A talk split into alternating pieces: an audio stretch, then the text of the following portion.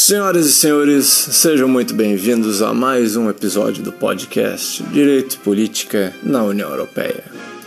Nesse episódio, nós vamos tratar de um assunto importantíssimo, atualíssimo e que volta e meia aparece nos jornais de todo mundo.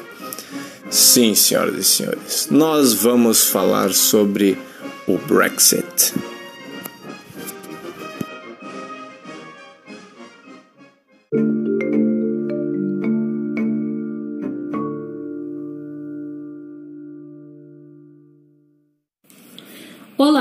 Vamos dar início às novidades com a concretização do Brexit em 1 de janeiro de 2021. Após três anos e meio de negociação, que formulou um tratado de mais de mil páginas. Eu sou a Caterine e vou falar sobre as relações de circulação de pessoas, lembrando que ocorrerá novas reuniões para revisão do tratado periodicamente para evitar o prejuízo das partes.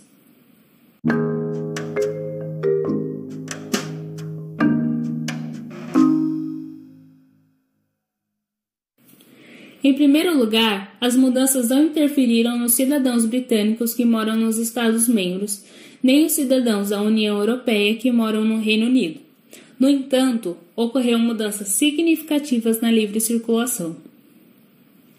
Os cidadãos da União Europeia só podem visitar o Reino Unido por três meses limites e com a necessidade de visto para períodos maiores.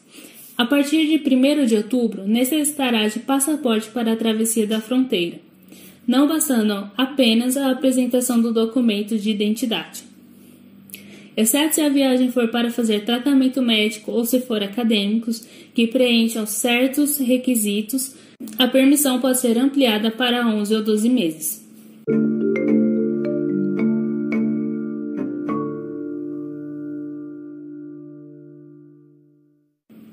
Outra mudança é a proibição do uso da fila rápida de imigração para os membros da União Europeia por parte dos ingleses, o que aumenta o tempo de espera e passa a se ter limite de bagagens que podem ser levadas na travessia.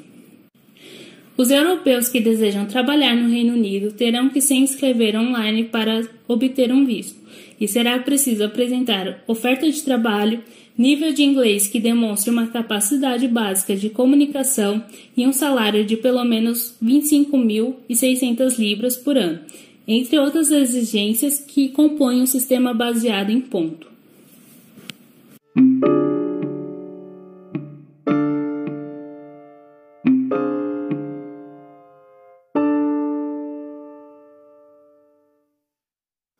Olá, eu sou Murilo e vou falar um pouco mais sobre o acordo comercial do Brexit.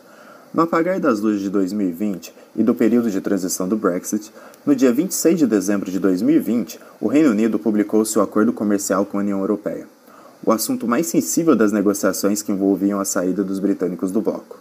Temia-se que a saída do Reino Unido sem um acordo comercial acrescentasse ao cenário de crise econômica causado pela pandemia um desabastecimento de produtos Caso o acordo não fosse fechado, os britânicos estariam sujeitos às mesmas regras internacionais e ao regulamento da Organização Mundial do Comércio, ou seja, haveria um aumento repentino de tributações em importações e exportações entre as duas partes.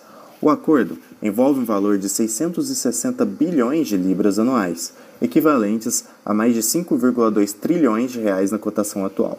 Metade do comércio exterior britânico é feito com o bloco europeu e 30% dos alimentos consumidos são de origem europeia. O acordo estabelece que não haverá cobrança de tarifas de bens que cruzarem fronteiras entre as duas regiões, e também não estipula limites sobre o volume de produtos comercializados, diminuindo as inseguranças econômicas sobre o Brexit.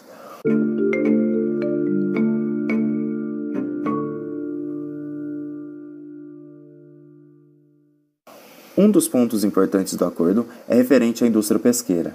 No período em que o Reino Unido fazia parte do bloco, os navios dos países continentais eram responsáveis pela maior parte dos peixes capturados em águas britânicas. Assim, os britânicos comemoraram muito a mudança e acreditaram que foi um símbolo de soberania recuperado. De acordo com as novas regras, os pescadores da União Europeia irão perder gradualmente pelo período de cinco anos, 25% das cotas de pesca em águas britânicas. Após cinco anos, a quantidade de peixe extraído dessas águas deverá ser negociada anualmente. O acordo também facilitou a entrada de produtos britânicos à União Europeia em termos de burocracia no momento da fiscalização, já que o bloco possui padrões de qualidade que devem ser respeitados para que se possa comercializar em seus países membros. Uma curiosidade é que as lojas dos chamados free shops voltam a funcionar nas áreas de desembarque de voos vindos da União Europeia.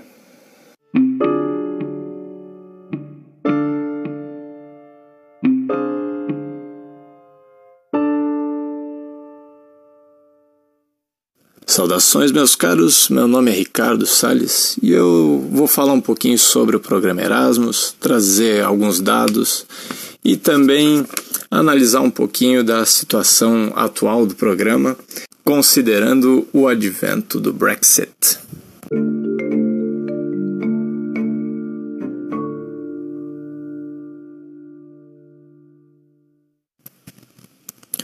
Para quem não sabe, o Erasmus é a sigla de European Region Action Scheme for the Mobility of University Students. É um programa europeu de intercâmbio criado com o intuito de apoiar e facilitar a mobilidade acadêmica de estudantes e professores universitários. O programa foi criado em 1987 e, em seus mais de 30 anos de atuação, tem mais de 9 milhões de pessoas já beneficiadas por suas facilidades. Em sua versão atual, o Erasmus conta com um orçamento de 14,7 bilhões de euros, investidos desde 2014 pelos países da União Europeia. Na maior parte, esses recursos financeiros são aplicados em atividades ligadas à educação superior, mas ainda assim, em torno de 12% desse montante vem sendo destinado a esportes e educação fundamental.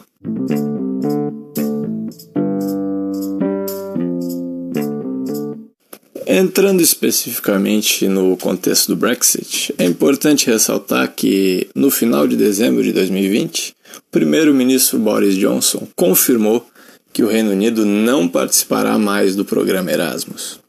Como alternativa, o país pretende substituir o programa europeu por um de criação exclusivamente britânica, o denominado Programa Alan Turing, que foi batizado em homenagem ao matemático inglês. Segundo Johnson, esse novo programa permitiria que estudantes do Reino Unido se deslocassem não somente por universidades europeias, mas também por instituições de outros países.